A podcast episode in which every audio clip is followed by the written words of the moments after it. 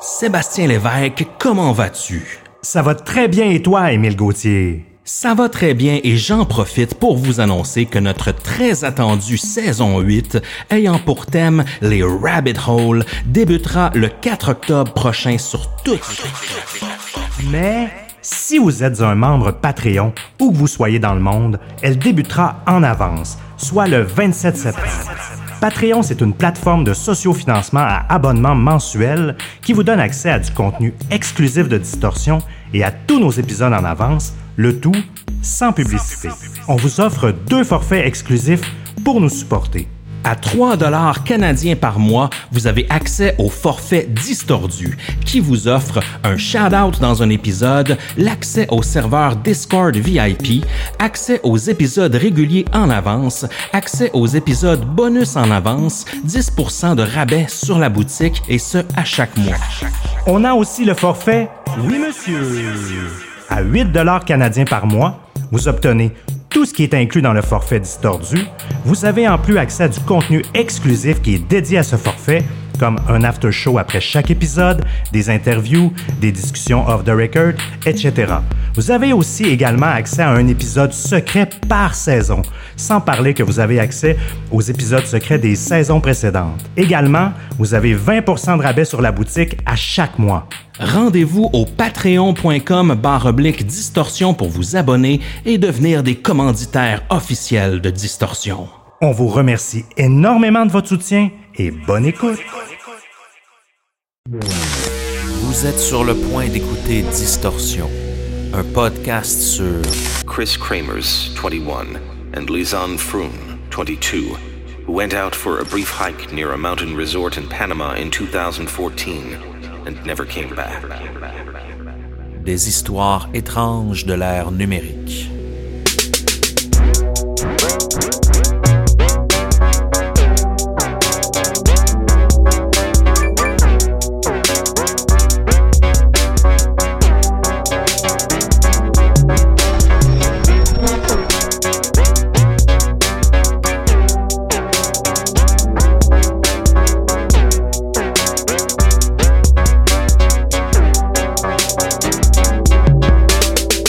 Partir à la découverte de l'Amérique centrale, ses montagnes et ses plages est un rêve convoité par plusieurs étudiants étrangers. Ce fut le cas de Chris Kremers et Lisanne Froon, deux jeunes femmes hollandaises parties explorer le Panama en 2014.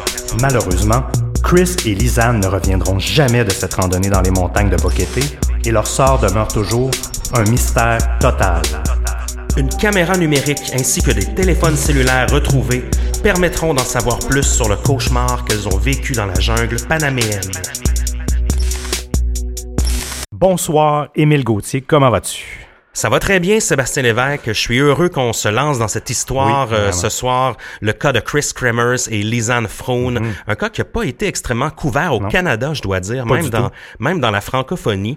Deux étudiantes hollandaises qui sont parties en randonnée euh, au Panama, en Amérique centrale, une région un peu... euh, hostile et sauvage d'une certaine façon. Mhm. Euh, on a la chance d'en d'en parler un peu plus. Et euh, leur sort est toujours un mystère. Ce qui leur est arrivé, on n'en a aucune idée. Ils sont partis en randonnée euh, tout bonnement un matin, une journée ensoleillée dans les montagnes de Boquete, faire un sentier euh, qu'on appelle le El Pianista. Et puis, euh, et- elles ne sont jamais revenues. Et ce qui nous intéresse à nous, à Distorsion, hein, les, les traces numériques, tout ça, euh, elles ont joué un grand rôle dans cette histoire-là. Vraiment, en fait, c'est- quasiment l'histoire rêvée pour nous. Mhm. Une disparition, euh, des téléphones cellulaires qui ont tenté euh, d'appeler des secours, euh, des caméras numériques, une Oui. caméra numérique qui laisse plein de traces avec du- des métadatas, un post Facebook. Oui. Bref, on, on va vous, vous détailler tout ça, mais c'est une histoire parfaite au niveau du numérique. Mais le numérique n'a pas aidé. euh, oui, il a aidé à, il a pas aidé à résoudre le- l'enquête en tant que telle, et même ça l'a Ça, a soulevé plus de questions oui, que de réponses. même si ça l'a donné des pistes, en- ça l'a ouvert en plus de pistes euh, que, que même que- qu'est-ce que les autorités auraient, ont, ont déclaré euh, du cas en tant que tel. Puis ça nous a permis d'en savoir un peu plus sur cette nuit d'enfer qu'elles ont vécue dans la jungle, euh, parce qu'elles ont été là même plusieurs jours. Et justement, les traces qu'on a retrouvées sur ces appareils-là permettent de savoir un petit peu plus ce qui s'est arrivé, puis honnêtement, j'aurais pas voulu être là parce que euh, c'est à glacer le sang parfois. Vraiment. Qu'est-ce qu'on boit, Seb, pour euh, se lancer dans cette histoire, là, pour se lancer dans la jungle de l'Amérique centrale? Justement, on avait besoin d'une bonne bière forte pour, Mhm. euh, pour adresser ce cas-là. C'est la Kraken, euh, K-R-A-K-H-A-N, qui est la brasserie du Bois Blanc. C'est une euh, double IPA, Oui. énormément d'amertume, 101 d'IBU. Et euh, comme on vous disait, c'est une bière de 9,6% d'alcool, donc assez forte pour passer à travers ce cas-là. Euh, de mon côté, je la trouve vraiment bonne. Je trouve que Mhm. son amertume, elle est excellente au niveau du goût. Elle se rapproche quand même d'une bonne brune, euh, je trouve. Euh, Toi, toi, Oui, comment tu la trouves? Parce hein? que les- il y a certaines doubles IPA qui sont encore plus amères, Oui, hein, que qui se ça, rendent oui. à du, du 120, euh, Mhm. 127 euh, Exact, oui. de d'IBU. Donc 101 pour une double IPA, c'est quand même c'est quand même acceptable. Mais effectivement, 9,3% d'alcool, on n'en boira pas 6 pendant le show. Non, si on veut être cohérent. Cette bière-là nous est offerte Ouais. par Jonathan Ayotte qui nous a offert cette, euh, cette bière-là via la tournée de bière que vous pouvez aussi nous offrir pour encourager le show. Mhm. C'est au distorsionpodcast.com. Vous allez voir, il y a un onglet en haut tournée de bière. Vous vous rendez là et vous pouvez offrir euh, la bière euh, de votre choix à moi et Seb via PayPal. Dans les instructions, vous avez juste à nous, nous indiquer euh, si vous voulez qu'on essaye une bière et puis nous, ça va nous faire plaisir de l'essayer. Donc, merci à toi, Jonathan. On a une review 5 étoiles cette semaine sur Apple Podcast qui nous vient de Saya Luna. J'adore votre podcast. Je souhaite toujours un beau gros trafic sur la 20 en m'en allant travailler le mercredi pour écouter l'épisode d'un seul coup. Très gentil de ta part. C'est rare que les gens souhaitent du trafic, mais dans ce cas-là, je peux comprendre. C'est une bonne excuse. Merci à toi, Saya Luna. Et aussi, Seb, tu nous as fabriqué une infolettre, hein, si vous voulez être encore plus au courant des Oui. nouvelles de Distorsion. Oui, vous pouvez vous rendre sur le site pour vous inscrire à l'infolette, rentrer votre courriel et vous allez voir au fil du temps, on va nourrir le tout, on va vous envoyer une infolette pour vous annoncer euh, les nouveaux épisodes, les mini-distos, notre marchandise Mhm. et toute autre nouvelle. Vous rendez sur le site, vous allez voir euh, euh, sur- dans le bas, sur le côté, il y, a, il y a plusieurs endroits que vous pouvez inscrire votre courriel. Inquiétez-vous pas, on ne vend pas les courriels Non, pas en tout. à d'autres entreprises. C'est juste entre vous et nous. C'est en- entre les distordus, là. C'est juste entre nous. On les met pas disponibles sur le dark web. Non, exactement. C'est sûr que non. Seb, est-ce qu'on est prêt à se plonger dans le fond de la jungle panaméenne à la recherche de Chris Kremers et Lisanne Froome? Oh yeah! On y va. Nous sommes mardi le 1er avril 2014. Chris Kramers et Lisanne Froon, deux étudiantes hollandaises âgées de 21 et 22 ans respectivement, sont en voyage au Panama depuis deux semaines. Elle annonce sur Facebook vers 11 heures du matin qu'elles partent en randonnée autour de Boguete, qui est situé dans la province de Chiquiri, au Panama.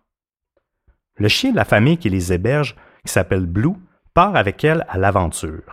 Par contre, le soir, Blue revient seul à la maison. Ce chien-là était quand même assez connu euh, du village. Euh, il avait l'habitude de partir en randonnée avec les voyageurs. là. Pour lui, c'était une habitude. Il était très familier. Par contre, Blue n'a pas l'habitude de revenir seul. Mhm. Heureusement. les jours qui suivent, les parents et les autorités vont s'inquiéter et une recherche intensive débutera dans les environs de Boguete.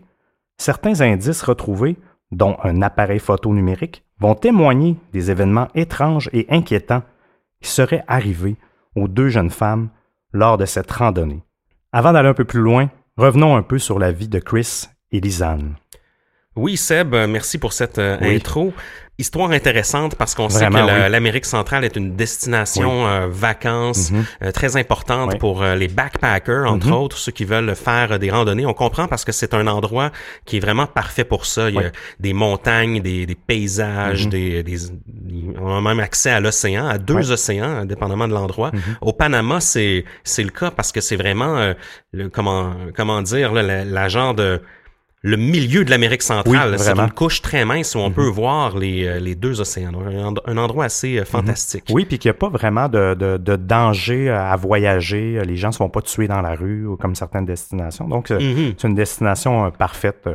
Ça reste un endroit qui est quand même... euh, oui, je sais que c'est un endroit des, un des plus sécuritaires d'Amérique centrale, euh, mais malgré tout, ça reste une région où il y a un niveau de crime Oui. assez élevé. Oui, ça reste une région où il y a une présence de parle, cartels même. Au Panama, une très grande présence de cartels mexicains, entre autres. Mais euh, c'est vrai, c'est une région qui, est- qui est pas nécessairement considérée comme un danger pour les touristes. Il y a des tonnes d'étudiants qui s'y rendent pour faire euh, des voyages humanitaires, pour faire des échanges étudiants et tout ça. Je vais revenir un peu sur la vie de Chris et Lisanne. Euh, Les deux filles sont natives de Amersfoort en Hollande, qui est une magnifique petite ville typique des, des Pays-Bas, avec des, des petites maisons bien bien designées. On croirait un peu euh, voir un paysage de, de, de carte postale. Ça ressemble un peu à un mini Amsterdam, si on veut, de environ 150 000 en- habitants. Chris, en fait, la rousse, vous avez peut-être vu des, des photos, mais euh, euh, on va les mettre sur notre site web. Elle est âgée de 21 ans. Elle vient tout juste de terminer ses études en éducation culturelle et sociale à l'université d'Utrecht. On la décrit comme étant ouverte d'esprit, créative et responsable. Elle serait même euh, attirée vers les arts, Oui. les arts de la scène, la même euh, euh, faire euh, de l'acting. Oui, exact. Lisanne Froun, elle qui est la, la brune, est âgée de 22 ans et elle, elle vient de terminer ses études en sciences appliquées. Euh, elle est très athlétique, joueuse de volleyball, elle est aussi passionnée de photographie. Euh, donc c'est un peu la, la, la plus sportive euh, des deux. Et la cartésienne. Oui. Les deux jeunes femmes avaient emménagé ensemble dans un petit appartement à Amersfoort le temps de, de leurs études. Ils étaient devenus euh, très amis, s'étaient énormément euh, rapprochés. Et puis, euh, ils ont décidé justement de, de partir en voyage pour célébrer la fin, la fin des études. Ça faisait un peu plus de six mois que Chris et Lisanne planifiaient ce voyage de type backpacking. Elles s'étaient rencontrées au départ là, sur leur lieu de travail, qui est un petit café-resto à Amersfoort là, qui se nomme le Inden Kleinen Hap. Je me suis renseigné un peu sur ce que ça voulait dire, mais je sais pas c'est quoi le Kleinen Hap, mais ça veut dire dans le Kleinen Hap. Ah, OK, fait que c'est un nom propre. Oui, c'est euh, un nom OK. propre dont, euh, dont j'ignore la signification. si on a des auditeurs Oui. hollandais, euh, faites-nous signe. Elles sont devenues de très bonnes amies assez rapidement. Et puis, dès que la destination a été convenue, elles se mirent à économiser euh, de l'argent pour euh, pouvoir se payer un voyage de six semaines au Panama. Et ça, ben, ça leur permettrait d'améliorer leur espagnol et de faire du bénévolat auprès des enfants dans une école euh, sur place. C'était supposé justement se dérouler dans les environs de Boquete. C'était aussi pour Lisanne l'occasion de, célébrer, étant donné qu'elle venait de terminer ses études, puis de se récompenser pour les efforts des dernières années. Et puis c'est alors qu'elle décide de, partir pour le, pour le Panama. Le jour tant attendu arriva. Le 15 mars 2014, Chris et Lisanne s'envolèrent donc vers le Panama en Amérique centrale. Elles débarquent à Panama City, qui est bien sûr la capitale. On ne connaît pas grand-chose de Panama, euh, mis à part le canal qui relie les deux océans Pacifique et Atlantique, mais c'est comme on disait, c'est vraiment une région euh, paradisiaque, surtout pour les amateurs de randonnée et de plage. Par contre, il y a certains endroits qui sont très sauvages et peu défrichés. hein, on s'entend, c'est la jungle qui, est assez dense. C'est aussi un endroit où il y a une présence de cartels, un peu comme on vous disait euh, tout à l'heure. Durant les deux premières semaines, elles ont visité en touriste quelques secteurs de Panama avant d'arriver à Boguete, le 29 mars, soit deux semaines plus tard, pour y vivre chez une famille locale pendant un mois, soit le reste du voyage.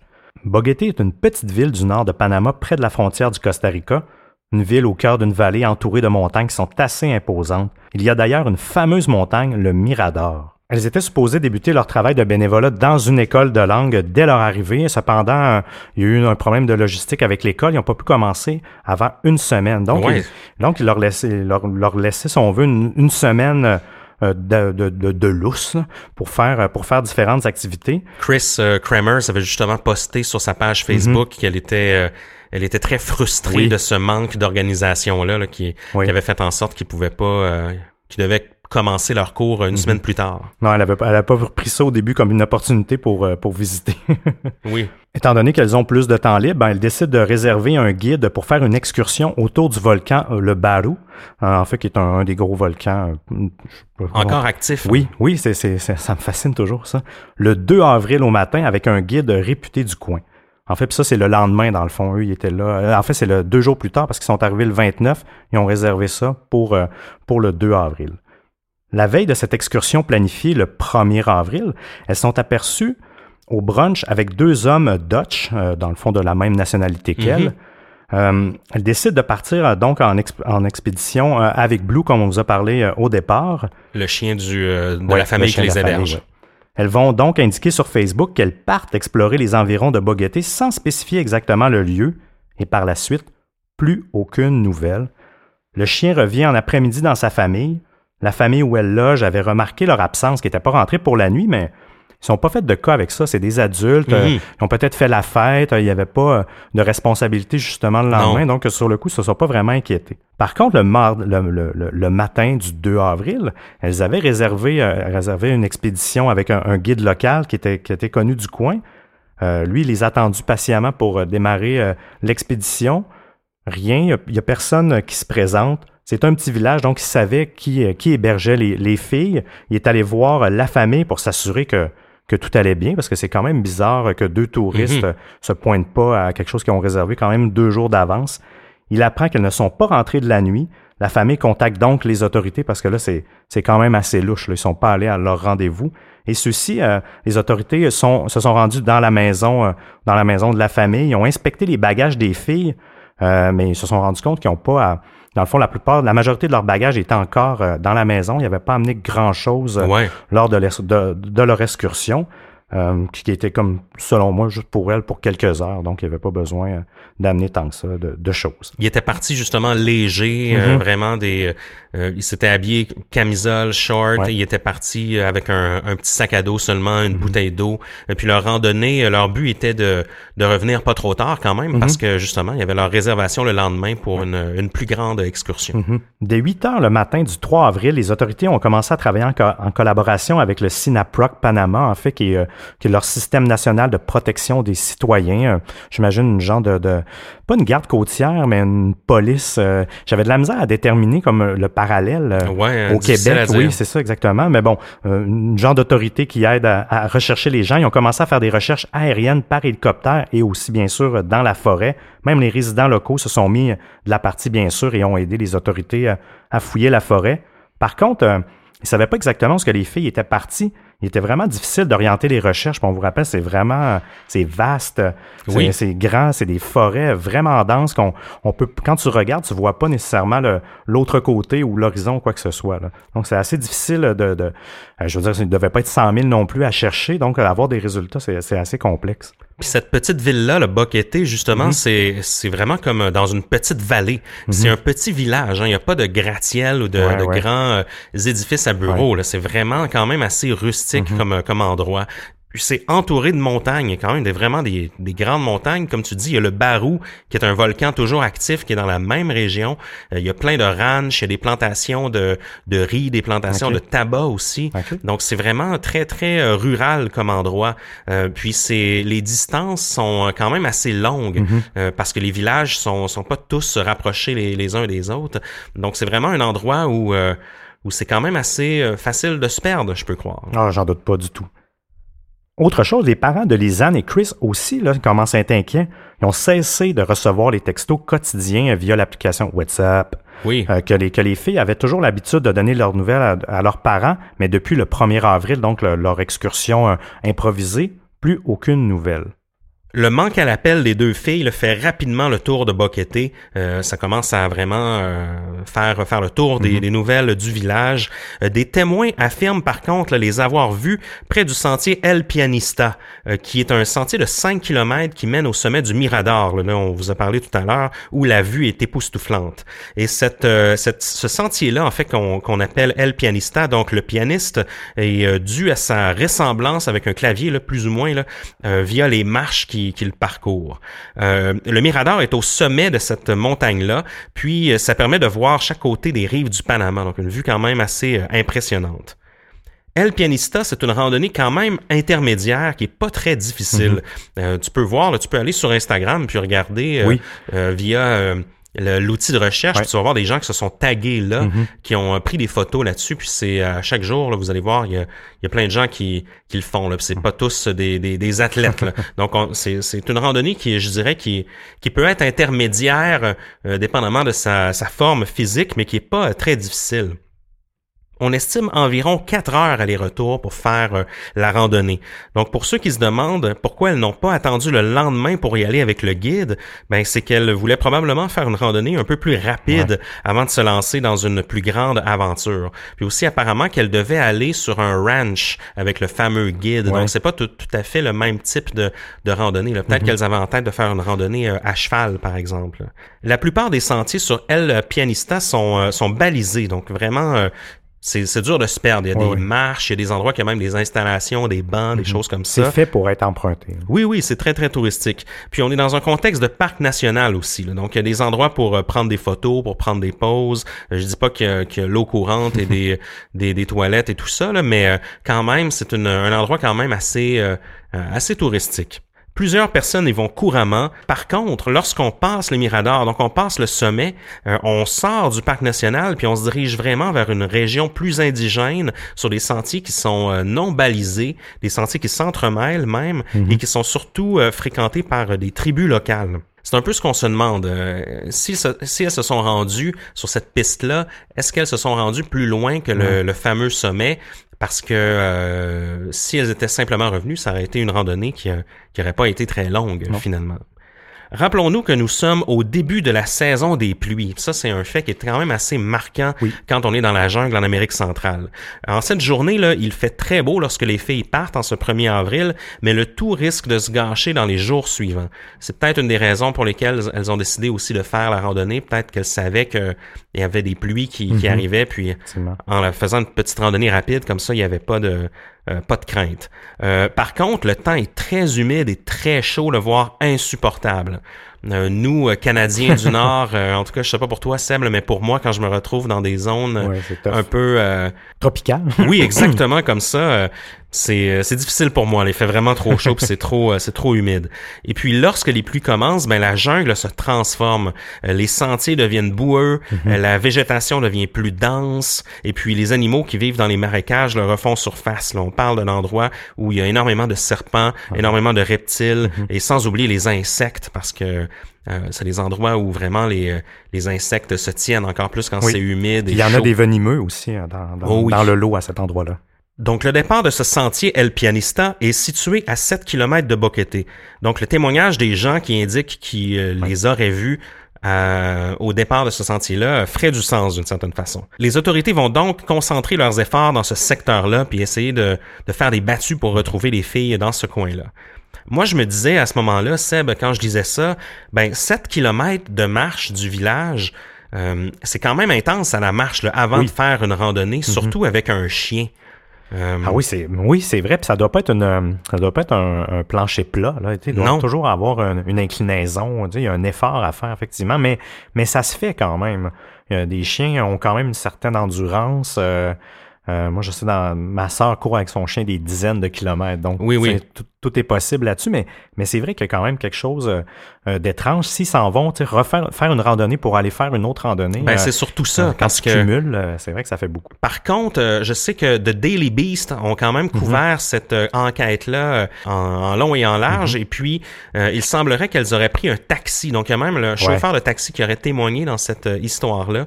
ils auraient pris un taxi, donc, de Boquete à l'entrée du sentier Il Pianista pour sauver du temps. Ce qui ferait du sens, mais ne serait pas perdu dans le, entre les deux, en fait. C'est ça qui est... Euh, mm-hmm. Puis je reviens sur l'histoire du chien, sur Blue qui les aurait suivis.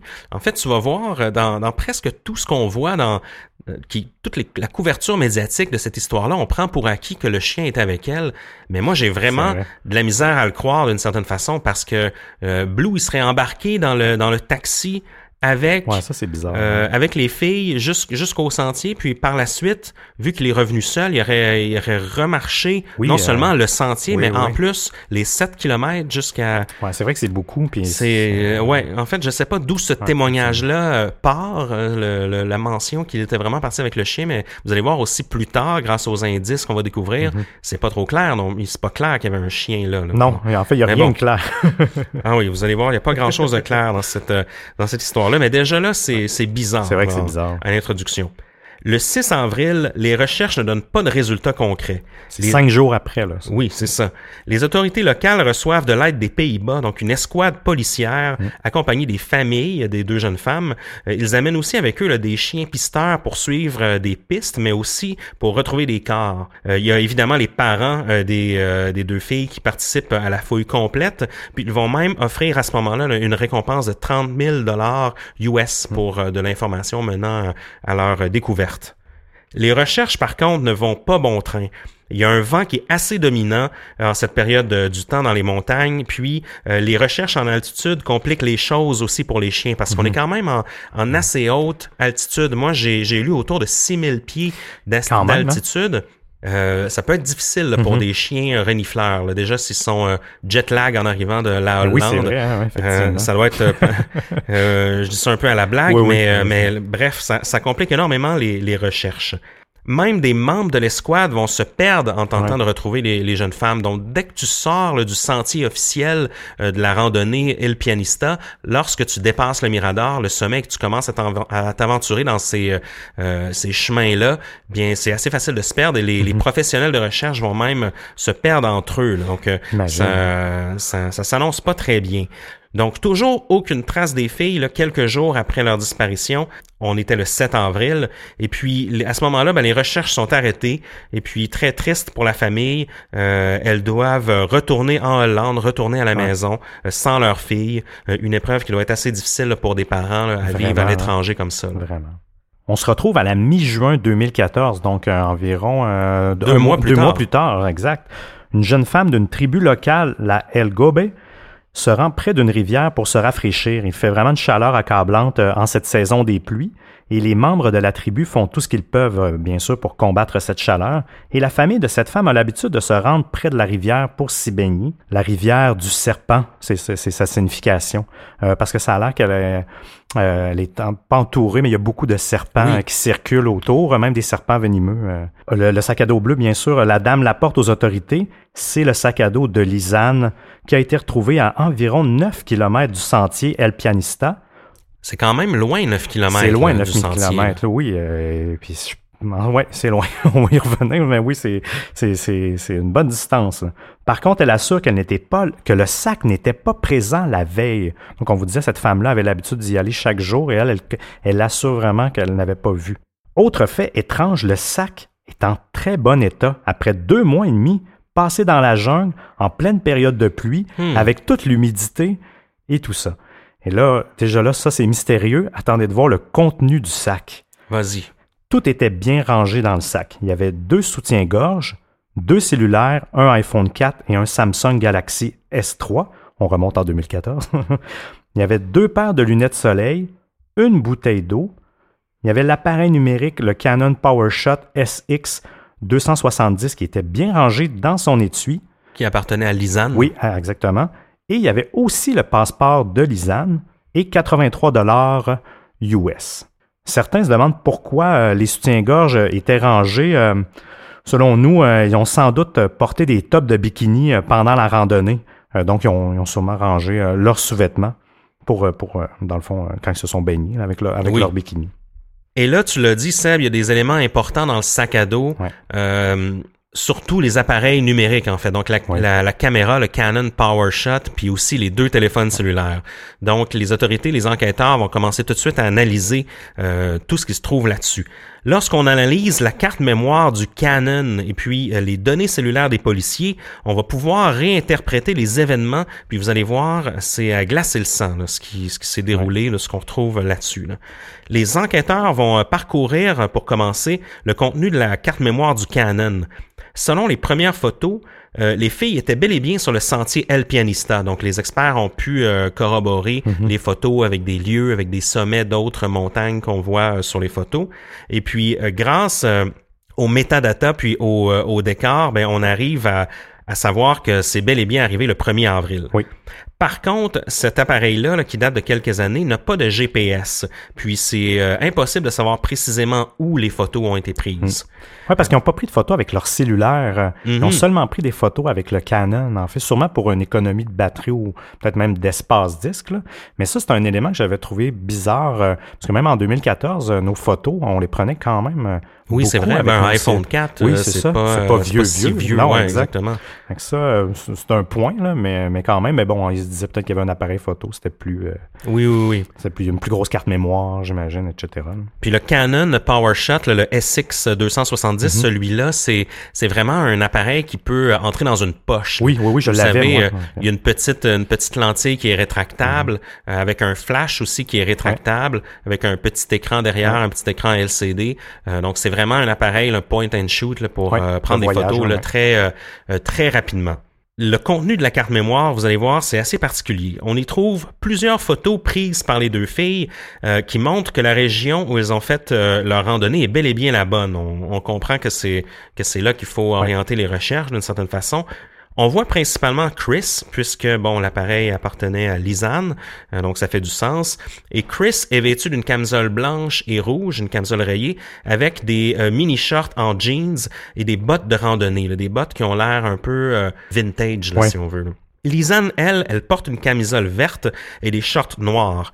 Chris ne porte pas de sac à dos sur la plupart des photos, à part sur un des selfies, parce que les filles vont prendre euh, des selfies à différents endroits euh, dans la randonnée. On voit qu'elles sont très souriantes et très heureuses. On voit aussi que le temps est magnifique, donc le ciel est bleu, euh, très peu de nuages, et on les voit finalement au sommet du Mirador. Et puis euh, elles prennent justement une série de selfies où ils ont l'air très souriantes. Pour une des seules fois, c'est là qu'on voit Chris avec le sac à dos, Oui. qui est le fameux sac à dos bleu, là, qui est un sac à dos vraiment de type euh, randonnée. Ouais. C'est pas un sac à dos euh, vraiment euh, fashion. non, c'est ouais. ça. Euh, par contre, je reviens encore avec euh, sur le sur le chien Blue Seb parce que deux filles qui partent en randonnée avec une caméra numérique, euh, c'est sûr qu'il arrive des événements avec le chien, t'as envie Oui, de prendre des ben photos, oui, c'est sûr que sûr, que c'est drôle, tu prends un selfie dans dans dans, la- dans les sentiers ou même au, au sommet, t'as envie de prendre une photo du chien Mhm. aussi. Puis c'est souvent des photos un peu candides, hein? C'est des, c'est des photos qui sont euh, pas toujours calculées dans le sens que je pense que oui, Lisanne, oui. elle prenait plusieurs photos euh, d'un- d'une même scène, là, tu sais, euh, trois, quatre photos. Mhm. Ouais. On voit Chris de dos qui marche dans le sentier, on la voit un petit peu plus loin.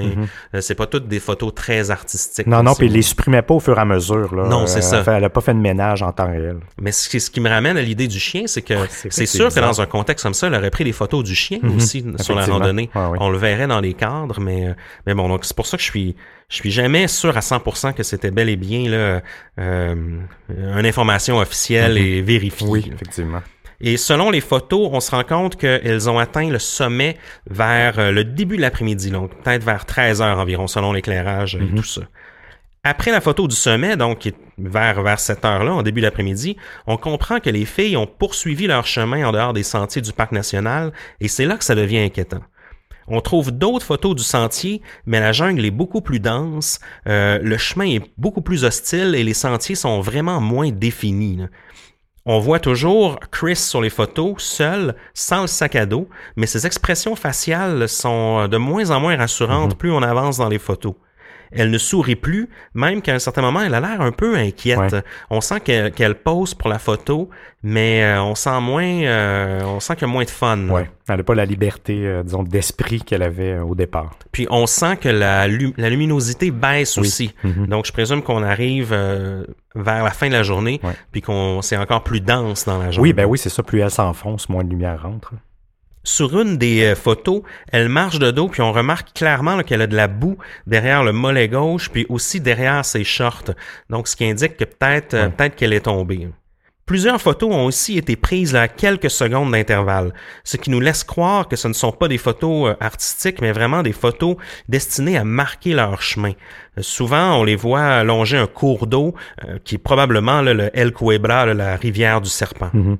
Puis un petit point là-dessus, là, sur longer une rivière. là. En Oui. survie, on indique souvent qu'une façon là, de retrouver son chemin, c'est de suivre un cours d'eau et de le descendre jusqu'à la prochaine euh, euh, source de courant. Tu as sûrement Mhm. déjà entendu ça, Oui, ben aussi. oui, euh. euh, oui, c'est la solution. là. Mais ça, c'est une bonne technique lorsqu'on est en Amérique du Nord ou en Europe, vous savez, dans des forêts de conifères et de feuillus, un peu comme on le connaît sur un terrain qui est très euh, nord-américain.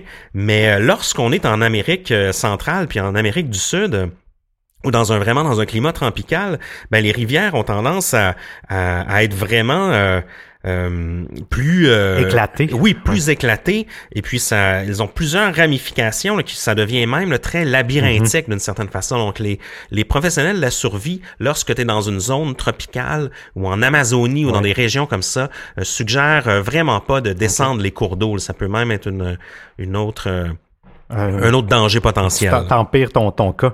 Mais c'est une bonne information à savoir. Sachez-le, moi, je ne savais même pas, euh, ça, cette nuance-là euh, entre les deux. Donc, si je me perds dans la jungle, je, je Mais c'est un bon réflexe quand même. Oui, je crois oui, oui, quand qu'elles avaient ce réflexe-là. Je pense pas que les filles, euh, euh, c'était quand même des filles éduquées. Oui. On sait que Lisanne était très sportive. C'est des filles quand même en forme. oui, oui. Donc, sont capables quand même de, de, de surmonter certains, euh, certains défis en forêt, j'en doute pas. Puis on voit qu'ils ont, ils ont sans doute eu cette pensée-là euh, qui fait du sens. Oui. Tu sais, que lorsque, t'es, euh, lorsque tu voyages, tu arrives d'un pays étranger, puis que tu t'es perdu, ben, euh, j'aurais probablement fait la même chose. Oui, parce fait. que ça amène toujours à quelque part. Donc, ça te fait comme un chemin à suivre, qui est Oui. un genre de chemin balisé. La dernière photo normale, si on veut, là, de cette série-là, c'est le numéro 508.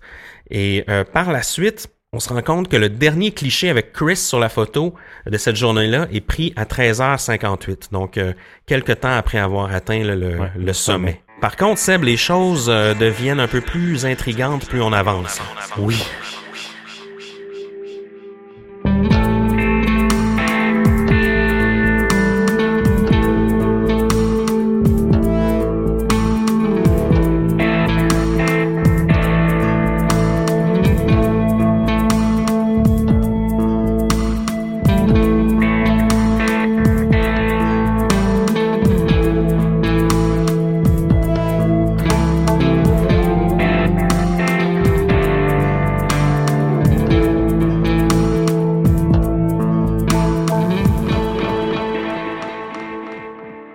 Une semaine plus tard, d'autres photos sont prises. Tu sais, sept jours plus tard, ça aussi, c'est... Toujours sur l'appareil Canon. Oui, puis qu'est-ce qu'elles ont fait pendant sept jours? Donc, dans la nuit du 7 au 8 avril, il y a 90 photos totales qui ont été prises entre 1h et 4h du matin, dont la plupart sont toutes noires.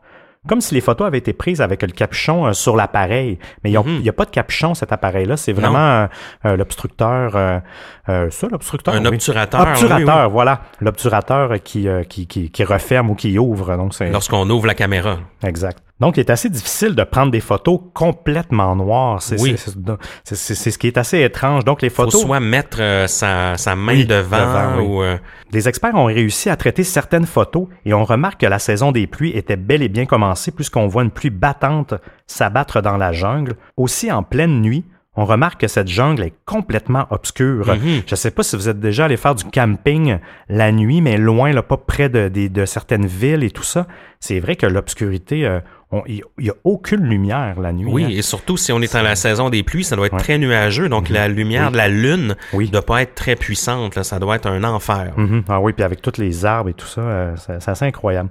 Toutes les photos ont été prises avec un flash. Les métadonnées euh, nous l'ont indiqué, donc c'est une information qui s'inscrit toujours sur la photo. Est-ce que c'était euh, le questionnement euh, de- du flash ou des, de- des- des multiples photos prises? Mhm. Est-ce que c'était plutôt pour euh, laisser des indices? Parce qu'on sait qu'il faisait des recherches? Peut-être qu'il il se disait que la lumière allait attirer l'attention de quelqu'un. Oui. Ça, ça reste quand même un, un mystère un peu étrange. Sais, pourquoi euh, ça a l'air qu'il y avait un écart d'à peu près deux minutes entre chaque photo en tant que telle. C'est- c'est- c'est- le pourquoi, le pourquoi de ça, moi j'ai tendance à penser que c'était peut-être euh, justement pour euh, appeler à l'aide. L'autre chose, c'est peut-être pour s'éclairer.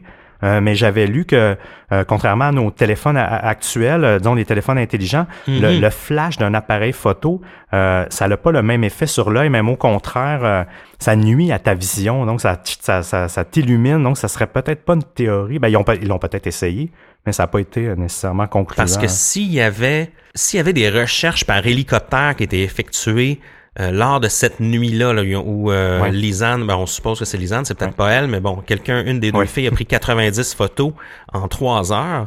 euh, est-ce que c'est possible qu'il y avait des hélicoptères à ce moment-là qui survolaient la jungle, mais en même temps, à quoi bon survoler la jungle de nuit euh, Non, à la pluie battante? Ah non, tu fais pas de recherche. Euh, je mais peut-être, c'est vrai, ça, peut être une solution qu'ils ont tenté de faire pour attirer Mhm. le, le, le regard des recherches.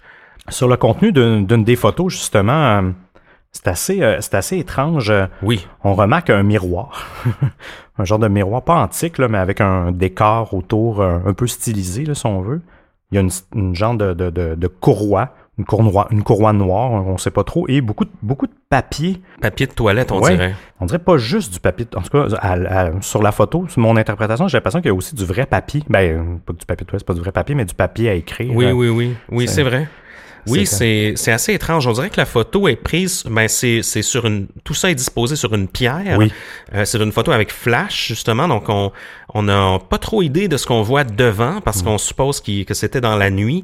On voit quelques petits halos là, de lumière qui sont sans doute des gouttes de pluie là, dans le Ouais. euh, dans le dans, dans, dans le noir et, et puis c'est ça dans le, le miroir ça a vraiment l'air d'être un miroir de fortune hein. je sais pas de quel objet Oui. ça ça vient ça mais c'est pas un beau miroir là c'est on dirait comme une assiette avec un Ouais. miroir dedans ou quelque chose comme ça et est-ce que ce serait possible que le parce que le papier a l'air d'être disposé euh, d'une certaine façon donc est-ce qu'il aurait pas tenté de de, de signaler ou de d'écrire SOS avec du papier? Oui, Je sais oui, pas, oui. hein. Ah, l'assiette, parce que, parce que peut-être que les filles l'ont trouvé, puis avec la lumière, euh, tu sais, de faire des Oui, signaux. sans doute. euh, c'est peut-être une des raisons, effectivement. euh. La prochaine photo, Ouais. elle aussi, est un peu étrange. Là. On, on voit comme un, un genre de ravin, et puis avec une certaine végétation là, qui pousse euh, au-dessus. Donc, euh, la photo est prise encore une fois avec un, un, un flash. Ça nous indique pas grand-chose. Je sais qu'il y a des, il y a des experts qui, qui prétendaient voir un corps sur cette photo-là, euh, mais moi, euh, honnêtement, je je- j'arrive pas à le voir. Donc, non, moi euh, non plus, j'ai jamais arrivé à le voir, mais ça a été démenti, ça, j'avais trouvé. Ouais, que- ouais. Mais c'est, moi, non, moi, je, je- je- même, euh, même à la base, j'aurais jamais amené cette, euh, cette hypothèse-là, parce que, en tout cas, à mon œil, euh, mon œil de, de- d'expert, Ouais. je, je, je voyais pas, je voyais pas de corps. Une autre photo qui a été retrouvée sur le Canon, c'est encore une fois une photo sur une pierre, euh, on- donc on- on- une grosse roche. ça semble être encore sur le bord d'une rivière. Et là, c'est, on voit une genre de, de branche d'arbre qui fait une forme de Y avec ce qui semble être là, des, euh, des morceaux de papier qui sont euh, euh, collés sur la branche, là, comme si on avait percé des trous dans le papier Ouais. puis qu'on avait passé la, la, blanc- la, la branche au travers. C'est Et- rouge, euh, des, Oui, un c'est genre ça. de papier sac rouge, hein, c'est bizarre. hein. Cette photo-là a un peu plus de détails, donc il fait moins noir. On dirait qu'on était peut-être en début, Ouais. Début de soirée ou en fin de journée, parce qu'on on voit quand même une certaine végétation autour.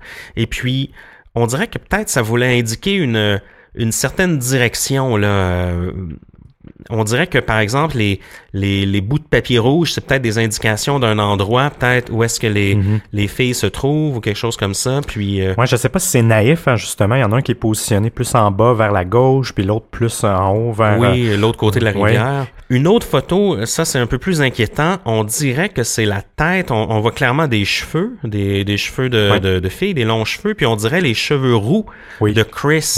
Donc on dirait une photo qui a été prise là, vraiment euh, très près là, de la, la tête de Chris, mais vraiment là une photo là, très euh, très cadrée sur la tête, là, euh, de dos. De dos, oui, exact. Et puis, encore une fois, il y a des gens qui, qui, qui indiquent, qui, ont, qui voient du sang sur cette photo-là, mais, moi non plus, j'arrive pas à avoir de non, blessure. moi non plus, je l'ai jamais vu. Mais c'est très troublant, là. Est-ce que euh, on n'a aucune idée si c'est une photo de la tête de Chris euh, vivante ou blessée Mhm. Ouais. ou décédée? Donc, euh, très, très, euh, très, très inquiétant. Et puis, autre chose, Seb, c'est que là, on a retrouvé deux téléphones cellulaires aussi dans ce fameux sac à dos. On va y aller chronologiquement, en fait, de toutes les, les actions qui ont été faites sur les, les deux téléphones cellulaires euh, de, des jeunes filles. Mhm. On commence le 1er avril, la journée de l'excursion, à partir du téléphone de Chris. À L'iPhone 4. Oui, à 16h39, un premier appel au 112, qui est le 911 des Pays-Bas. Toujours rien. À 16h51, à partir euh, euh, du Samsung Galaxy euh, de Lisanne, une autre tentative au 112. On sent qu'il est arrivé quelque chose là, Oui, ben oui, en après-midi, qu'il y a- une situation d'urgence. Mhm. Puis je les comprends un peu. euh, j'ai lu beaucoup de, de critiques qui disaient ouais, mais ils sont au Panama, ils ont sans Ouais. doute, euh, Ben, ils auraient dû appeler le, le numéro local qui est sans doute le 911 Mhm. dans cette euh, région-là. Mais moi, je les comprends d'une certaine façon d'appeler le 112 Oui. parce que euh, quand tu es en situation d'urgence, vaut peut-être mieux parler dans ta propre Oui, langue. à, à ton propre Euh, pays qui va peut-être faire plus exactement. de choses. hein. Puis c'est sûr que si tu, re- peut-être qu'il est plus simple de rejoindre Mhm. le, le téléphone local d'urgence au niveau technologique. Peut-être que bon, ça passe par moins de Mhm. Ouais. moins de chemin. euh, euh, mais euh, par contre, euh, moi je les comprends d'avoir fait cet appel-là. Oui, oui. En fait, ça, ça aurait pu les aider. T'appelles au, au numéro d'urgence aux Pays-Bas, c'est sûr qu'ils peuvent t'aider au Panama. Là, tu sais. Ouais, exact, ça. Du moins, ils peuvent au moins eux-mêmes appeler le, le 911 local. Mhm. Oui, oui, oui, puis oui, puis après ça, tout décliner l'aide qu'elles ont besoin. Non, ça là-dessus, je les juge pas. en situation de détresse comme ça, en pleine Mhm. jungle, on peut comprendre. Le lendemain matin, donc le 2 avril, à partir du cellulaire de Lisanne, à 6h58 du matin, une deuxième tentative au 112. Toujours rien. Donc, euh, Ils ont laissé passer toute la nuit. là. oui, oui, ça, euh, ben, ils ont dû se reposer ou quoi que ce soit, mais c'est tout de même, euh, c'est tout de même assez, euh, assez étrange. Ils ont refait une tentative presque quatre heures plus tard à 10h53 le matin, toujours du téléphone de Lisanne. Là, euh, en plus du 112, ils ont tenté le 911. Je pense qu'en cas de désespoir, il n'y a rien qui a fonctionné. À 18h14, du téléphone de Chris, encore le 112. Le 3 avril, euh, il y a une troisième tentative euh, du, euh, du téléphone de Chris appelé au 911. Par contre, fait intéressant, à partir du téléphone de Lisanne à 13h50, on a eu un signal. Donc, parce que les tentatives qu'il faisait, euh, il n'arrivait pas à rejoindre une Mhm. tour de communication en tant que tel. On fait juste voir qu'il y avait une tentative d'appel. Mais à 13h50, ils ont réussi à avoir le signal. Donc, elles ont dû se déplacer, selon moi, Oui. pour euh, avoir, euh, avoir une tour. Donc, ils devaient, je sais pas de quelle manière ils ont procédé pour essayer de, de, de- peut-être pas qu'ils ont eu ce, ce mécanisme-là, là, ou du moins ce réflexe-là de, de se promener jusqu'à temps qu'il y ait du signal, mais du moins à 13h50, ils, sont, ils, se sont, ils étaient dans un, un endroit où ce que le signal a pris. Par contre, ils n'ont pas tenté d'appel. Donc, c'était peut-être juste en marchant que le téléphone a, a- Oui, a a capté, capté. ça. Là. À 16 heures, euh, à 16 heures, un autre, euh, le, le signal a été recapté par le cellulaire de Chris. 16h19, le cellulaire de Lisanne. Donc, on voit qu'il était euh, euh, dans des zones où il y avait un peu de, euh, disons, de captation de signal, mais, mais jamais il y a eu de Il n'y tentative a pas de à stabilité. là. non, pas du tout. Puis à part à 9h30 le matin, ils n'ont pas retenté de contacter les services d'urgence. Le 4 avril, c'est la même chose. C'est comme si le cellulaire se déplaçait en fait. À 9h33 le matin et à 13h42, le cellulaire de Chris, il y a eu euh, des signaux. Aucun signaux euh, du téléphone de Lisanne cette journée-là. Le 5 avril, encore une fois, bon, 10h50, 13h37, il y a eu plusieurs euh, tentatives de, de ben, pas, de- pas de tentatives, mais plusieurs signaux, d'après moi, ils se déplaçaient. Par contre, fait intéressant, le, le- le- le téléphone de Lisanne à 5h56 du matin, le 5 avril, il a été allumé, mais la batterie a été complètement morte. Donc, euh, euh, par la suite, donc à partir de ce moment-là, le, téléphone de Lisanne n'était plus euh, fonctionnel du tout. Il n'y avait plus de batterie. Donc, ils ont duré quand même euh, cinq jours, euh, du 1er au 5 avril, avec des batteries euh, du téléphone de, de Lisanne. Là, ça, c'est ça, c'est vraiment weird. Le 6 avril, donc le lendemain que le téléphone, justement, de Lisanne ne fonctionne plus, il y a quelqu'un qui a tenté de se connecter avec le, le password euh, deux fois sur le téléphone de Chris à 10h26 et à 13h37. Sans succès, bien sûr. On y reviendra, on y reviendra sur cet élément-là. Et le 11 avril, donc c'est encore cinq jours après la tentative avec Oui. le, le mot de passe. Donc la batterie est toujours bonne. Ça, euh, c'est une bonne gestion de une bonne gestion de batterie. 10h51, un signal, euh, le signal était là, mais une tentative, euh, une tentative de, de, mot de passe toujours échouée. Et euh, par la suite, 11h56, le téléphone a été fermé. Et après une heure et cinq, euh, euh, il n'y a eu plus aucune, euh, aucune autre activité euh, de, de plus aucun téléphone à partir du 11 avril. Le scénario que tout ça nous, nous indique rapidement comme ça, là, quand Ouais. on y pense quelques minutes, c'est que on a l'impression que bon, les deux filles ont, ont eu une situation d'urgence, Ouais. il s'est passé quelque chose. Ils ont tenté à maintes reprises d'appeler des, des secours, secours. via le, le 112 et le 911. Et puis, à un certain moment donné, bien, le téléphone de Lisanne euh, est mort. Et puis par la suite, ben les, les tentatives de ouvrir euh, le téléphone de Chris Ouais. euh, ont échoué. Donc, euh, est-ce que Chris euh, serait morte Ouais. entre-temps? Et puis Lisanne essayait de se connecter sur son Ouais. téléphone. Et puis là, on, on- on- j'ai lu aussi... à certains endroits euh, sur le web, lorsqu'on lit des, des commentaires là-dessus, ouais, mais ils ont, ils ont juste essayé le, le bouton d'urgence. T'as pas besoin de, de, Ouais. de, de savoir le mot de passe pour utiliser la fonction urgence. Mais je pense qu'en sur le 2014, téléphone. c'était pas implanté si le Oui, téléphone mais- était barré. Mais même à ça, en fait, il y a eu 77 appels d'urgence euh, via cette fonction-là oui, qui a même, été hein. logée euh, sur le téléphone de Chris, probablement par Lisanne. Donc, elle a ah quand même essayé cette euh, cette technique-là. Mais j'imagine qu'elle a quand même, elle a peut-être essayé de de, de débarrer le téléphone Ouais. pour euh, accéder à autre chose, accéder à un autre moyen de communication.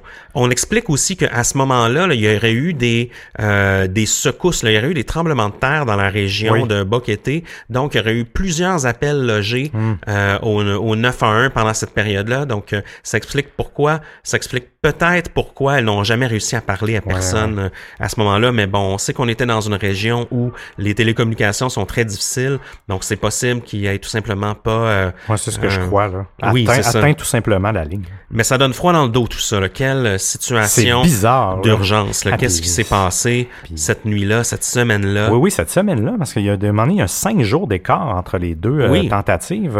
Puis il faisait des, des recherches intensives à ce moment-là pendant Mhm. plusieurs jours. là. Grâce à la découverte du sac et justement de- des appareils photo, de l'appareil photo pardon, et des téléphones cellulaires, ben on va reprendre les recherches dans cette région-là. Ouais. Rappelons-nous qu'on est quelques mois plus tard. là. Ouais. On va retrouver, là, et ça c'est très étrange, on va retrouver les shorts en jeans de Chris euh, qu'on voit sur les photos là, clairement, qui sont bien pliés et zippés, là, qui sont refermés sur une pierre, là, sur une grosse roche euh, près de la rivière euh, Cuebra, El Cuebra. Sur cette rivière est installé ce qu'on appelle un monkey bridge, Ouais. là, qui est un genre de pont avec trois cordes à traverser avec prudence. Là. ouais, ça fait peur, ça. Peut-être que vous avez déjà vu ça dans Indiana Jones, là, mais c'est un, ben, euh, en fait, c'est une corde euh, qui relie les deux rives de la rivière, et puis euh, c'est là-dessus qu'on marche. Puis il y a deux autres cordes où on doit se tenir avec euh, les bras. Ça bouge, là. C'est pas oui, stable, ça là. bouge, c'est vraiment pas stable. Et puis c'est surtout euh, fréquenté par euh, la, la tribu locale là, du Oui, le Mgobé. là. Donc euh, c'est c'est c'est pas évident. Et puis les shorts de Chris sont disposés sur une pierre près de ce Monkey Bridge. Oui, là. oui, oui. Donc, est-ce qu'il serait arrivé quelque chose à Chris en traversant ce pont-là? C'est là aussi qu'on a trouvé, on a réussi à identifier que c'est sur ce même endroit-là qu'ils ont déposé euh, les genres de, de branches avec les tissus Oui, rouges. oui, oui, exact. Et donc, est-ce que justement ce serait les lieux d'un accident qui serait arrivé? Mais dans ce cas-là, pourquoi ces shorts sont sur... euh, Ouais, ça, c'est bizarre. euh.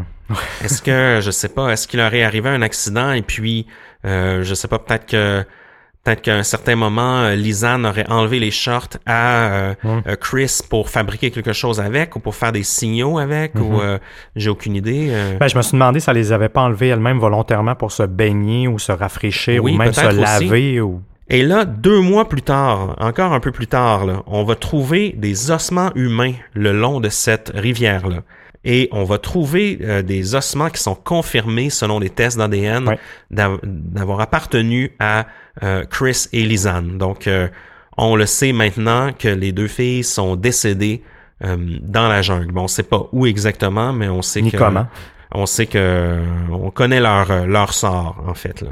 On va trouver le pelvis de Chris à 13 km de la rivière. Ils ont aussi retrouvé une côte de Chris, là, la numéro 10, et même qu'on aurait trouvé des traces d'os de, de trois autres êtres humains. Et aussi, on va trouver, encore plus étrange, le pied de Lisanne dans sa chaussure de randonnée. Donc, on va trouver une chaussure de randonnée là, de, de marque hollandaise qui n'est pas celle qu'on retrouve sur les photos de Chris. Oui. Donc, euh, vraiment, ça fait du sens que ce soit celle de Lisanne. Et euh, en fait, le pied va être dans sa chaussure derrière un arbre. Ça, c'est bizarre. là. Oui, vraiment, là. On va trouver aussi son fémur et son tibia à Lisanne sur le long de cette rivière-là. Euh, c'est pas du tout euh, les deux regroupements d'ossements sont pas du tout un à côté de l'autre. Ils sont à différents endroits sur le sur la rivière. Et puis le sac à dos, lui, est- a été retrouvé encore plus au nord de la rivière. Donc c'est quand même assez étrange là. Vraiment, il y a eu une une dispersion là, des. Ouais. euh, des, des des ossements et du fameux sac à dos. Là. Mm. On trouve pas par contre là. Seb, on trouve pas de cadavres, Non. on trouve pas d'autres grands os Pas de euh, du corps humain. Euh, c'est assez troublant. On sait que le corps est constitué de, de, de 200 euh, os au Ouais, moins, ou dans près, cette- en- environ. Et puis là, on a trouvé euh, 33 ossements, et puis on, il y en a 26 que c'est des, des os du pied, en fait. Donc, on n'a pas trouvé grand-chose. On n'a pas trouvé de... Je sais pas si toi, tu as lu là-dessus, mais moi, j'ai jamais lu qu'on avait trouvé les vêtements des filles. Non, jamais, jamais, jamais. C'est ça aussi, c'est vraiment étrange. Moi, j'avais quand même l'impression, si c'était noyé, la raison qui expliquerait la, la- la différence de distance du sac à dos, même des eaux, c'est que en tombant dans la rivière ou quoi que ce soit, ben, la, la rivière aurait transporté quand même le, le cadavre ou les cadavres, et au fil du temps, les, les- les morceaux se seraient détachés du corps, se seraient déplacés, mais on a quand, il y a tellement de morceaux qui n'ont pas été retrouvés.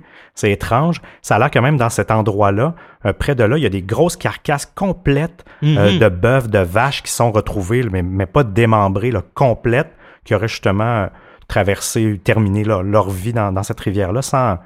Ça aussi, c'est, c'est bizarre. C'est pas nécessairement le courant qui aurait défait tous tous les membres, les membres du corps. Ça, c'est, c'est assez mystérieux. Puis à ce moment-là, en fait, les autorités panaméennes vont euh, indiquer que le, selon eux, le crime Ouais. est accidentel. Ouais. Euh, il y aura pas d'enquête criminelle qui va être menée. Euh, selon eux, ben les, les jeunes femmes ont succombé à un accident et puis euh, elles sont mortes des, des forces de la nature, si on veut, d'une certaine façon.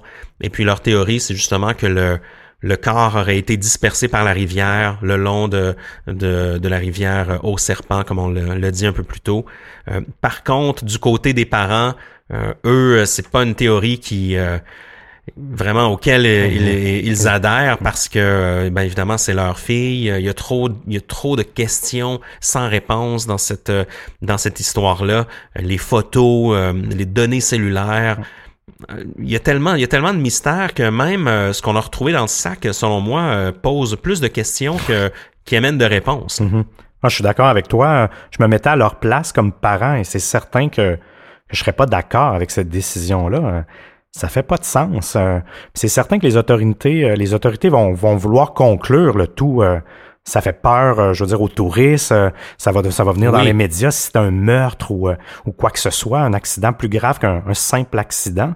C'est pas bon touristiquement. Non, c'est Si clair. je pourrais utiliser l'expression pour, pour la région. Donc, Une ça région pour pour laquelle le tourisme est très très important. oui, oui, j'avais lu, c'est autour de 4-5 milliards par année. Donc, imaginez, c'est quand même, Mhm. c'est quand même de l'argent. Donc, on peut comprendre que les autorités ont voulu conclure le tout. On s'entend aussi, c'est des étrangers.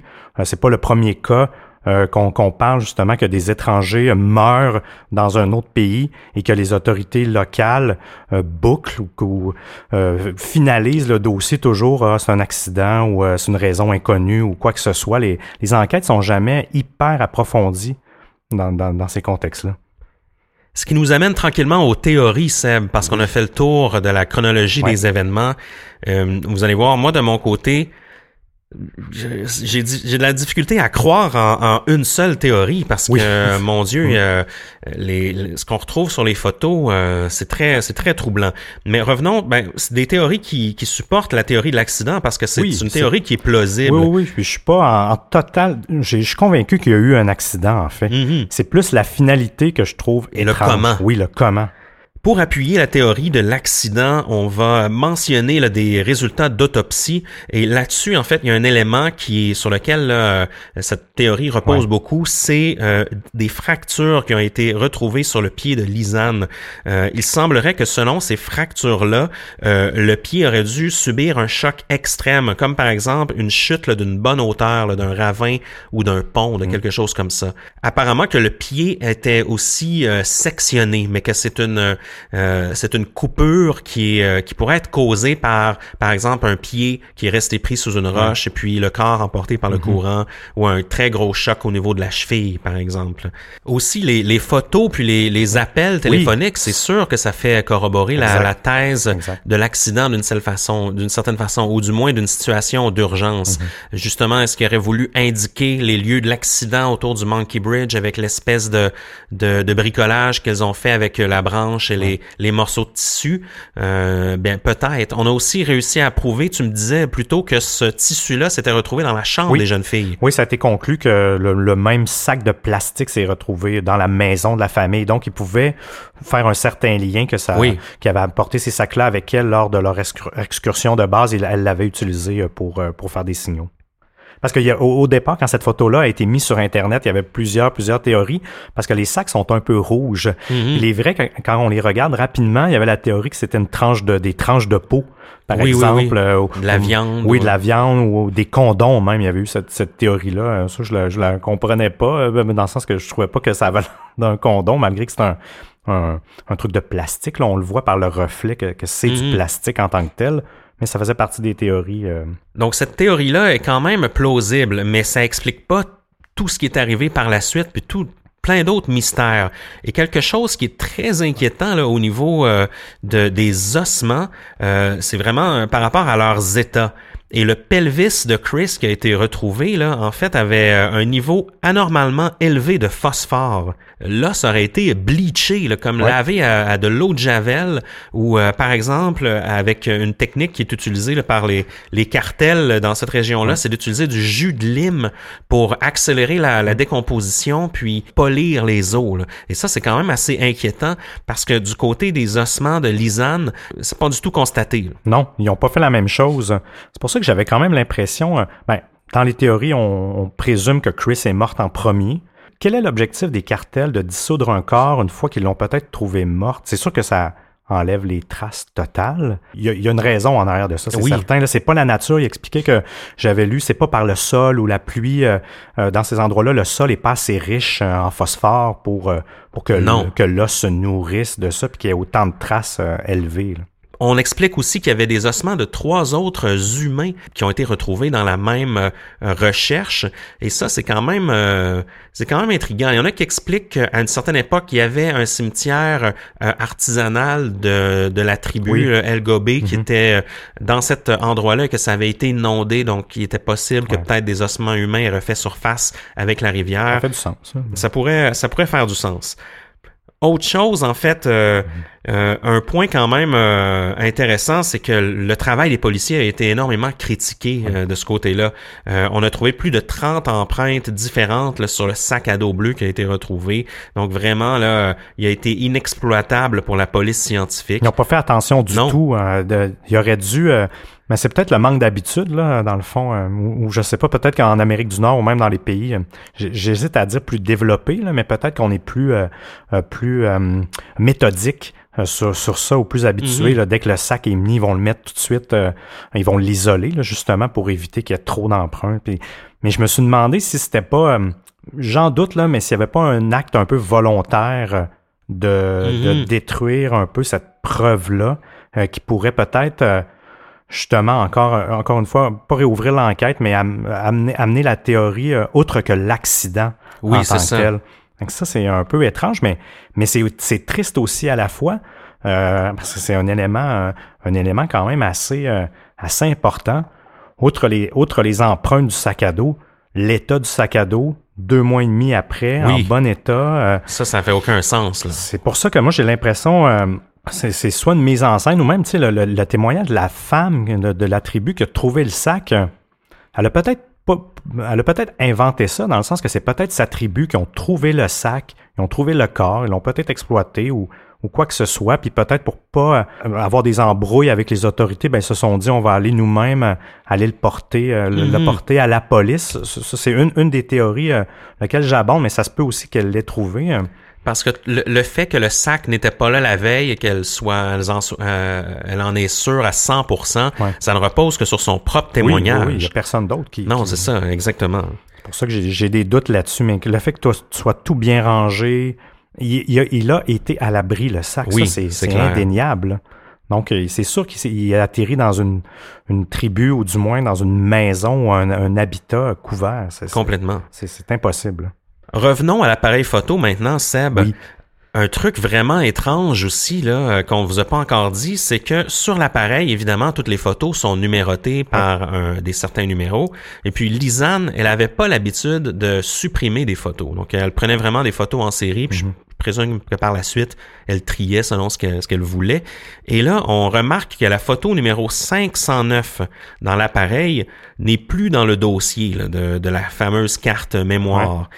Ça, c'est quand même assez étrange euh, parce que même euh, même si on efface euh, la, la, photo, il reste toujours des traces d'une certaine façon. Oui, puis oui, là, oui, on- c'est facile à retrouver. Puis ils ont, ils ont, ils ont essayé, puis il y avait pas de. Elle a pas été effacée, la photo, pour vrai. Là. Et puis, ce qui est encore plus étrange là, la- avec cette fameuse photo 509, c'est que lorsqu'on regarde les registres des photos, c'est la dernière photo normale. Lorsqu'on vous parlait qu'il y avait des photos justement avec Chris, on la voit marcher dans la jungle, des photos candides, et par la suite, ben, c'est plusieurs jours plus tard avec des photos très obscures prises avec flash. Bien là, en fait, la 509, c'est la dernière photo normale. Donc, pourquoi elle aurait été supprimée? Hein? Est-ce que, par exemple, elle contenait un indice ou quelque chose euh, d'important? euh, très étrange aussi? Oui, parce qu'on peut pas savoir qui, qui l'a supprimé et dans quel intérêt. euh.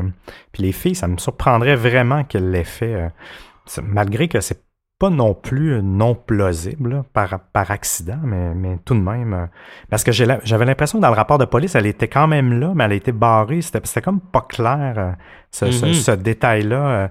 Euh, par rapport à. Mais, mais, mais il y a anguille sous roche. Là, Mais toi qui as déjà eu l'appareil, est-ce que tu te rappelles si c'était compliqué de supprimer une photo? Ah oui, mais en fait, dans ce, temps, dans ce temps-là, j'haïssais ça parce que justement, il fallait toujours que tu passes par trois menus quasiment, là, tu sais, euh, dans le menu fichier. Puis euh, c'était jamais intuitif. Il y avait pas. Mhm. euh, fallait que tu sélectionnes la photo, que tu sois dessus. Ça se faisait pas. J'ai j'ai l'impression que ça peut pas se faire par accident. Ouais, ouais, ouais. Du moins à l'époque, là, pas comme aujourd'hui, quasiment quand tu tombes dans le mode appareil, tu pourrais quasiment euh, la supprimer. Mais là, c'était vraiment compliqué. C'était des menus à. Faut que tu prennes un certain temps. Ouais. C'est pas quelque chose tant que ça que. Puis si t'es dans une situation d'urgence, t'as peut-être pas le temps tant que ça Non, de faire non, ça. non. là. Une autre théorie euh, qui est euh, que moi j'en suis pas sûr en fait, Seb, c'est qu'elle elle, aurait été potentiellement dévorée les filles par des, des bêtes en Ouais. fait, euh, des bêtes sauvages. En fait, euh, je sais qu'il y a des serpents venimeux. Ça c'est une théorie Oui, que ça, que je n'écarte pas. En fait, qu'il aurait pu plus. une des deux ou les deux auraient pu être attaqués par euh, un serpent empoisonné et par la suite, Mhm. eh bien, euh, elle décède sur euh, sur le terrain. Mais vraiment dévorée, euh, j'en suis pas sûr parce que même un guépard ou même certains euh, certaines euh, certaines bêtes comme ça euh, n'auront pas tant que ça tendance à s'attaquer aux humains, tu sais, euh, de là à les manger par exemple. Non, c'est pas des charognards, c'est pas des hyènes Oui. ou euh, des choses comme ça. C'est c'est pas tous les animaux qui mangent n'importe quoi. Si Puis on aurait sûrement retrouvé les vêtements, tu sais, les, les animaux auraient pas euh, Il l'aurait pas déshabillé les, oui. les vêtements. Et ça, c'est très, euh, encore une fois, ça, ça soulève encore plus de, de questions que, que de réponses. Dans une des théories là, dont je veux te parler, euh, Seb, c'est celle du fameux guide touristique. là. On en a parlé un peu tout à l'heure. Il y a certains agissements là, de sa part qui sont quand même un peu louches. Oui. Euh, cet homme-là, en fait, a une réputation qui est très polarisée dans le, dans le village de Boqueté. Il y a même certains hôtels qui refusent sa présence. Parce qu'on s'entend, les guides touristiques là-bas, euh, ils se tiennent pas loin des hôtels et quand il y a des touristes, ben, euh, ils leur expliquent qu'ils peuvent les aider Mhm. s'ils veulent faire une randonnée euh, dans le coin. C'est son gagne-pain. Oui. Et ce guide-là, en fait, habiterait dans, sur un ranch euh, dans cette région-là. Et puis, il aurait tendance, lui, à ne guider que des femmes. Ce serait un homme âgé d'environ 65 ans, de ce qu'on ce qu'on m'explique, une euh, une force de la nature, quelqu'un qui est euh, un extrêmement bon randonneur, quelqu'un qui a une très bonne endurance, qui connaît vraiment les sentiers de cette région-là, de comme le fond de sa poche. Et puis, euh, mais il aurait tendance à, à être un peu trop intense là dans sa séduction envers les femmes. Déjà, son choix de ne guider que des femmes, c'est un peu particulier. Il aurait même une préférence pour les européennes. Et apparemment qu'il parlerait très bien anglais, même allemand, donc euh, potentiellement qu'il pourrait comprendre le, le Dutch. là. Euh, cet homme-là, en fait, a été poursuivi dans, dans, dans cette histoire-ci, là, étant donné le fait qu'il serait entré dans la chambre des deux filles avant même la police. Donc, lorsque, lorsque les recherches sont entamées, cet homme-là a été très, très, très euh, actif, si on veut. Il, il se serait lancé même très rapidement sur la, la, le chemin du El Pianista, alors qu'il n'avait même pas idée qu'elles étaient parties dans cette direction-là. Lui, le lendemain, il devait aller les, les amener dans une autre randonnée qui était dans la direction opposée. Donc ça, c'est quand même assez louche. Et c'est lui-même qui aurait retrouvé euh, le pied de, de, de Lisanne. Ouais. Je, ne sais pas pourquoi, j'ai pas l'impression qu'il a orchestré quoi que ce soit ou que c'est de sa faute. Euh, parce que dans le fond, là, ils sont partis la journée avant le rendez-vous. Ils savaient pas ça, que Ouais. les filles allaient partir. C'est pas lui qui les a. Je crois pas qu'il soit responsable de leur, euh, de leur mésaventure ou du fait qu'elles se soient perdues. Est-ce que par instinct, il est allé justement tu sais, au El Pianista ou je- je- il y avait peut-être un bon fond en lui, là, même s'il aime bien les femmes, euh, ça, même, puis Oui. même s'il y a des agissements louches, peut-être qu'il y avait quand même une, Une bonne intention une bonne derrière. intention derrière ça. Là. Mais il a été écarté. Là. Il me semble que tout Oui, tout, oui, ils oui. l'ont pas. Il a pas été, euh, ça n'a pas été un suspect très longtemps en tant Ben, que en fait, là-bas, euh, il n'y a, pas- y a pas eu grand monde qui a été un succès, Non, un suspect, suspect, très non. longtemps dans cette histoire-là. L'affaire a été euh, closée assez rapidement. Il y a deux autres théories qui sont un petit peu plus macabres. Celle du cannibalisme. Apparemment qu'il y a un individu dans cette région-là qui aurait été retrouvé avec euh, des restes humains, Oui. qui aurait même euh, sacrifié, je crois, euh, une touriste là, dans sa cour, tout près de, de la région de Boquete. Je suis je suis pas certain, mais dans, dans les théories, moi, j'ai vraiment l'impression que c'est ce qui est arrivé. Il y a eu un accident. Ils ont été récupérés par des cannibales ou une tribu ou quoi que ce soit. Et ça, ça, ça s'est terminé un peu comme ça. Toi, je sais pas C'est qu'est-ce que possible. Avant de te dire ma, ma théorie, Seb, puis tu vas voir que j'ai pas, euh, je crois pas avoir la vérité infuse, mais pas du tout. Il y a aussi la théorie du tueur en série. Ouais. Parce qu'il y a eu d'autres disparitions dans Mhm. cette région-là. hein. Et une des, des disparitions qui est arrivée dans la même, euh, la même région, Ouais. euh, très récemment, c'est celle de Catherine Ouais. Joannette, euh, qui est une, euh, une Américaine qui s'est retrouvée dans la même région, un peu plus au nord de Boquete, euh, tout près des îles. Il y, a, il y a plusieurs petites îles à ce moment-là, là, à cet endroit-là, pardonnez-moi. Et puis elle, c'est tellement triste en fait, je suis allé voir, elle, elle avait une page Oui. Instagram, et puis son sa dernière photo, c'est j'ai enfin trouvé le paradis. Et puis elle est en train de, de se baigner dans, dans l'océan, dans un décor paradisiaque. Et la même journée, elle a été retrouvée étranglée euh, par euh, son top de bikini. euh, tué par euh, quelqu'un de la région là, qu'on a qu'on n'a pas retrouvé euh, encore une fois là. Donc est-ce qu'il y a un meurtrier ou un euh, un prédateur qui rôde dans les forêts du Panama? Euh, C'est très intriguant. Il y aurait eu 51 disparitions dans la région de Boquete en 2014 seulement. C'est beaucoup, là. Oui oui C'est pas une grosse région non plus, là. Non, exactement. Donc ça, c'est c'est clairement euh, une hypothèse, euh, du moins aux yeux de, de la famille et de certains détectives privés qui euh, qui restent toujours en suspens. Je pense qu'on a fait le tour, hein, de- Oui. euh, quand même. Euh, ah, ben avant, avant de te demander, euh, Émile, euh, ta, ta théorie, j'avais, j'avais un autre. On a un peu glissé Oui, tantôt euh, qu'elle s'était empoisonnée euh, justement en buvant de l'eau. Oui, oui, oui. Euh, parce qu'elles étaient assoiffées. Elle n'avait apporté avec elle seulement une bouteille d'eau. Euh, puis il y en avait une qui a été retrouvée euh, dans le sac. Par contre, c'est Mhm. pas indiqué si elle était vide ou pleine, la, la bouteille d'eau du sac à dos. Mais tout de même, là, pour, euh, pour survivre par jour, faut quand Elle même. était vide, je crois. Oui, ouais, j'imagine. Puis pour Selon les photos, elle avait pas l'air. oui, euh, oui, pleine, c'est vrai, effectivement. Et, euh, mais mais je, je- je suis certaine qu'ils ont, ont peut-être dû à boire de l'eau euh, de l'eau des rivières autour. Et euh, de ce que j'avais lu, c'est c'est c'est pas des eaux potables, c'est pas de l'eau potable, euh, du moins pour euh, peut-être des gens qui viennent pas de là ou qui ont pas nécessairement le système euh, le système Oui. bactérien. Là, on le sait quand on va en voyage, faut pas boire l'eau l'eau de sur place, pas qu'elle est pas potable pour euh, pour les locaux, mais souvent il y a des il y a des, des oui, organismes oui. et des bactéries. Il y avait cette hypothèse là aussi qu'elle aurait pu s'empoisonner ou une des deux aurait pu s'empoisonner et, et tout a dé- dégringolé. Ça, c'est une théorie dans laquelle aussi j'abonde, euh, comme dans, dans l'accident, dans un terme d'accident qui aurait pu arriver. Mais toi, au niveau euh, des, des, des cannibales et des, des tribus, qu'est-ce que tu en penses? euh? Ben, euh, c'est tellement difficile à dire, Seb. Je pense pas que j'ai aucune théorie qui se tienne plus que Non. que ce qu'on a discuté parce que honnêtement, je suis je suis bluffé par cette histoire-là. On dirait que que ce soir, je vais pas dormir la tête tranquille. j'ai toujours pas mis le doigt sur euh, le- sur ce que sur une théorie qui me convient, mais moi j'ai l'impression qu'il y a un accident qui est arrivé à un certain moment donné. Euh, je peux croire à l'hypothèse du pied et du monkey bridge. Je peux croire que c'est passé quelque chose sur cette scène-là et que hum, probablement Chris a été dans le trouble peut-être avant Lisanne, ce qui explique bon les, signaux de cellulaire et tout ça. Mais moi j'ai l'impression que il y a eu une intervention humaine très tôt. J'ai l'impression qu'elles ont été découvertes, peut-être même encore vivantes, ou, euh, ou, ou peut-être qu'elles agonisaient à ce moment-là, ou décédées.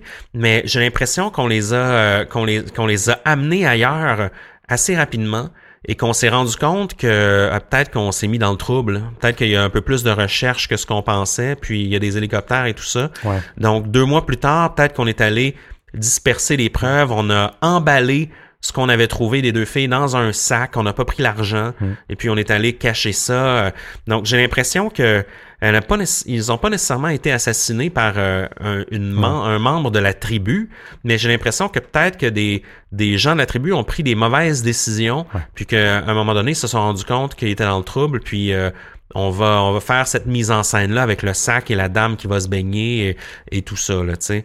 Mais pour moi, il y a une grande part de, de mystère là-dedans. On dirait que j'ai pas assez d'infos pour aller aussi loin que les cannibales comme comme toi, Seb. Euh, ou même le tueur en série, c'est c'est possible aussi parce que de mourir les deux, c'est quand même particulier d'être les deux blessés puis de décéder les deux dans la même semaine. Euh, c'est quand même assez particulier. Il faut que les deux leur soit arrivé pratiquement le même accident. là.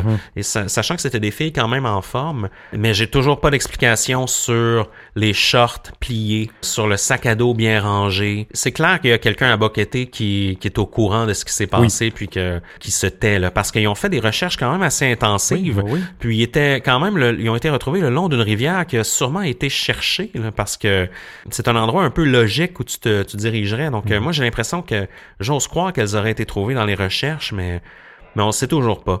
Mais chose est sûre, lorsqu'on part en randonnée, on a toujours l'impression qu'on va, par- on va partir pendant deux heures, puis on va être de retour à la Oui. voiture sans problème.